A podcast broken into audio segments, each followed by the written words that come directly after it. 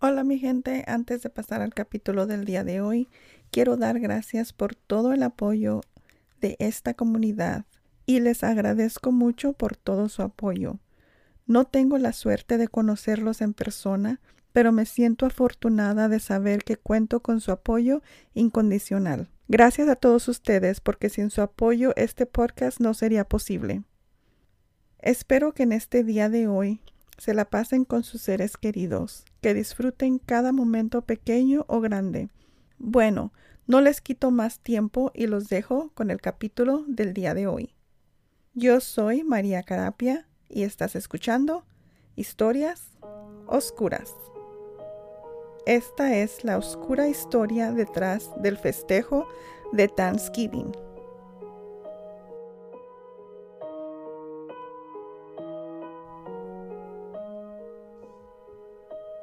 Películas, libros, series y programas de televisión nos presentaron estas tradiciones otoñales.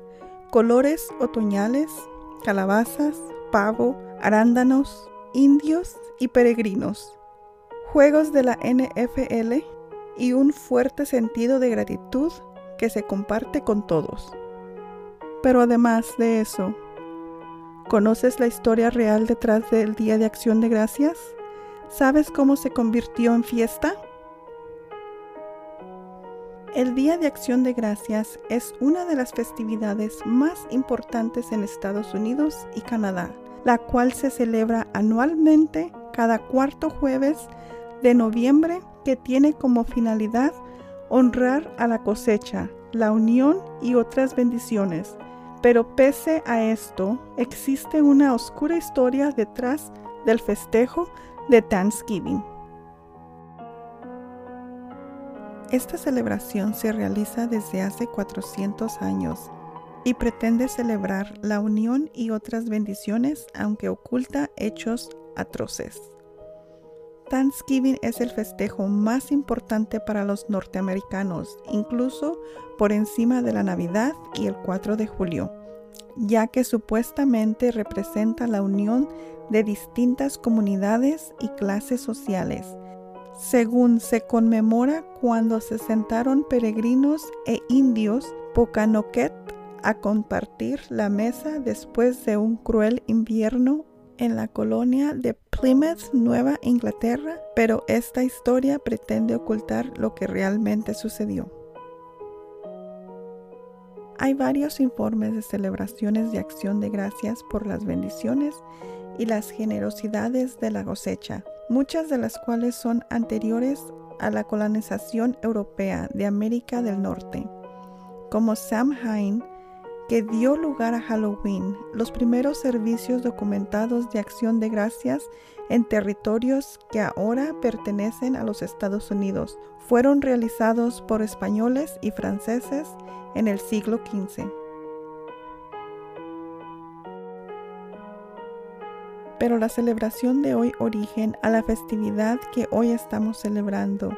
Involucra a los pobladores también llamados peregrinos e indígenas en un convenio de colaboración y convivencia que tuvo lugar en Massachusetts. Hoy en día el Día de Acción de Gracias conmemora en Estados Unidos la primer cosecha de los peregrinos ingleses en Norteamérica para celebrar los frutos de nuevo hogar. Los peregrinos invitaron a algunos indios para compartir la cena, entablando así también la hermandad entre los dos pueblos.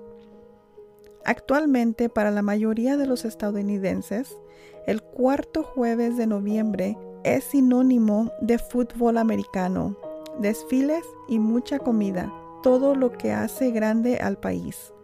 Pero lo que muchos ignoran es que la verdadera historia del Thanksgiving involucró una sangrienta conquista y la masacre de indios que se negaban a entregar sus tierras a los invasores. El video Lest We Forget the Truth About Thanksgiving de Susan Bates recuenta con precisión lo que hoy se celebra en Estados Unidos. El video relata los violentos primeros intercambios entre los pueblos indios de Norteamérica con los europeos. La historia comenzó en 1614, cuando los peregrinos ingleses partieron hacia Inglaterra para vender indios norteamericanos como esclavos. Dejaron tras de sí viruela que causó la muerte de casi toda la población de aquellos indios que habían logrado escapar. La narradora continúa explicando cómo con la ayuda de un solo indio, Tisquantum, quien hablaba inglés porque había sido un esclavo en Inglaterra, los peregrinos aprendieron a cosechar y pescar. Tisquantum negoció un trato de paz entre su tribu y los peregrinos, por lo que al final del primer año, esta tribu y los peregrinos celebraron juntos las cosechas con un gran festín. La historia lamentablemente no termina ahí. Cuando los puritanos ingleses se enteraron del fértil paraíso del otro lado del mar, decidieron también establecerse ahí, y fue con su llegada que comenzó la masacre. Cuando las matanzas se masificaron, una cena de acción de gracias se llevaba a cabo después de cada una de ellas. Eventualmente, George Washington declaró que se debía asignar un solo día para celebrar todas las masacres y un tiempo después, durante la Guerra Civil de Estados Unidos, Abraham Lincoln declaró que este día que se celebra todas las masacres llevadas a cabo por los puritanos sería un día feriado nacional. Entonces, quizá hoy en vez de ser un día para celebrar masacres y conquistas, es un día para conmemorar a todos los que sufren a manos de conquistadores, víctimas de un sistema fallido y de una historia manipulada. En septiembre de 1620, un barco llamado Mayflower partió de Plymouth, Inglaterra, con 102 pasajeros en busca de un nuevo hogar. Un lugar para practicar libremente su fe y atraídos por la promesa de prosperidad en el nuevo mundo. Después de una peligrosa travesía de 66 días, el Mayflower llegó a la bahía de Massachusetts, donde finalmente se estableció la aldea de Plymouth.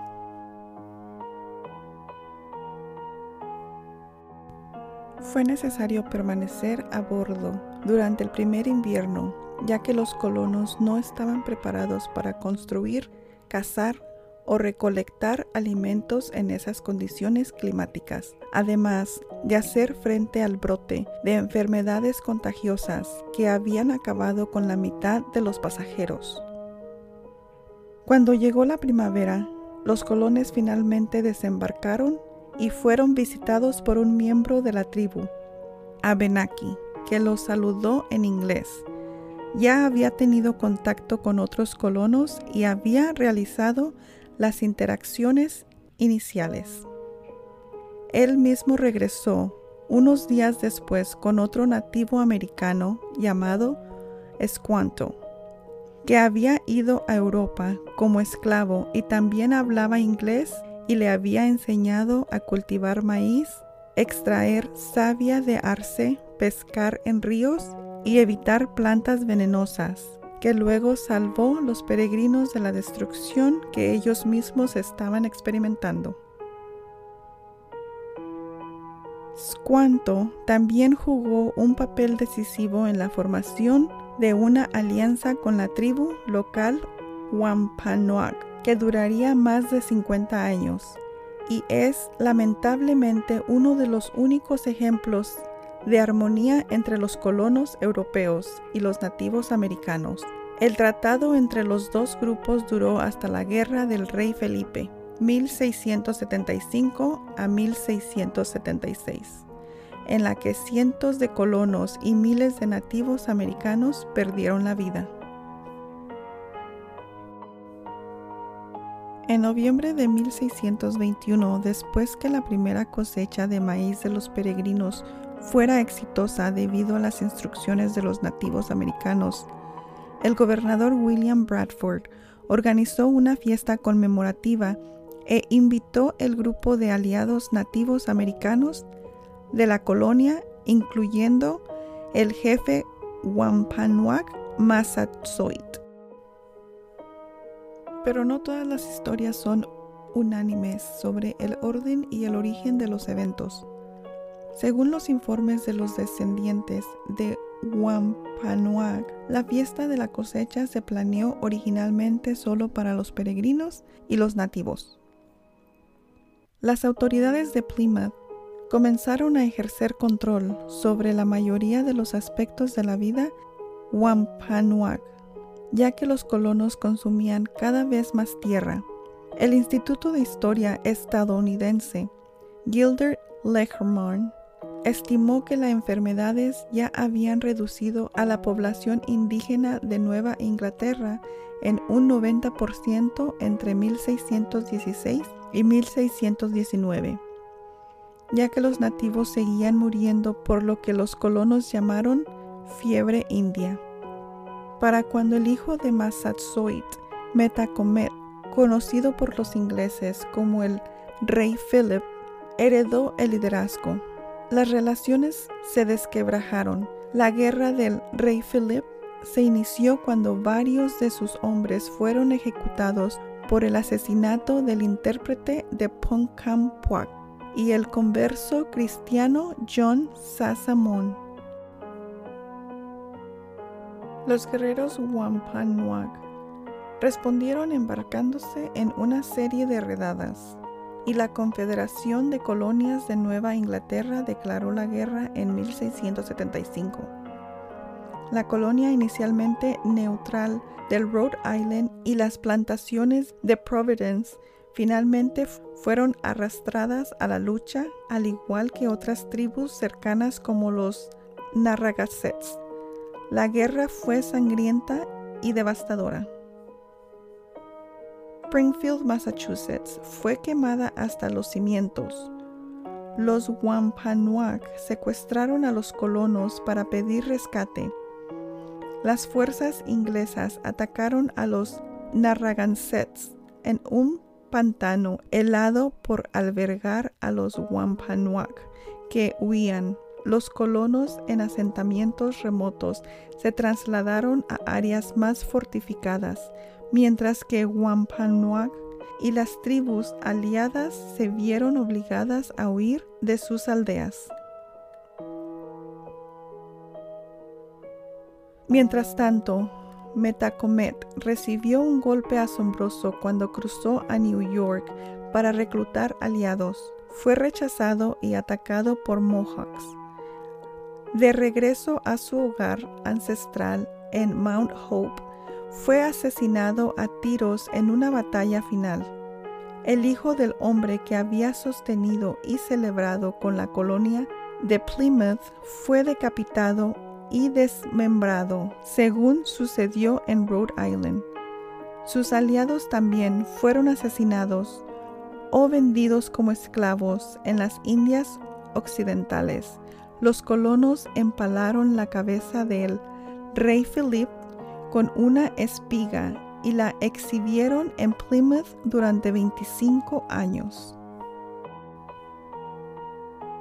La guerra fue solo una de una serie de enfrentamientos brutales, vagamente recordados entre nativos americanos y colonos, que ocurrieron en Nueva Inglaterra, New York y Virginia.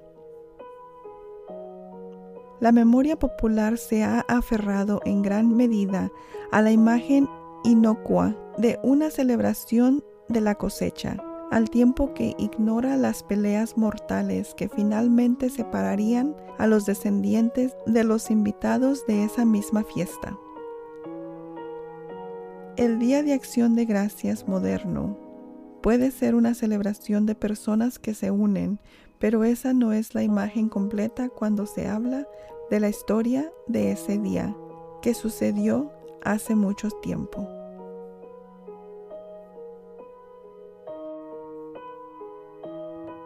Esto fue todo por el día de hoy. Mil disculpas si es que fue mal pronunciado los nombres de los nativos. Si te quedaste hasta el final, muchas gracias y por favor no se te olvide seguir el podcast y apoyar mis redes sociales. Estamos como Historias Oscuras Podcast. Si tienes alguna sugerencia, por favor no dudes en mandarme un DM o escribirme a historiasoscuraspodcast1 arroba gmail.com. Les mando un gran abrazo y muchas bendiciones. Que se la pasen súper chido, como decimos los mexicanos. Cuídense y hasta la próxima. Bye.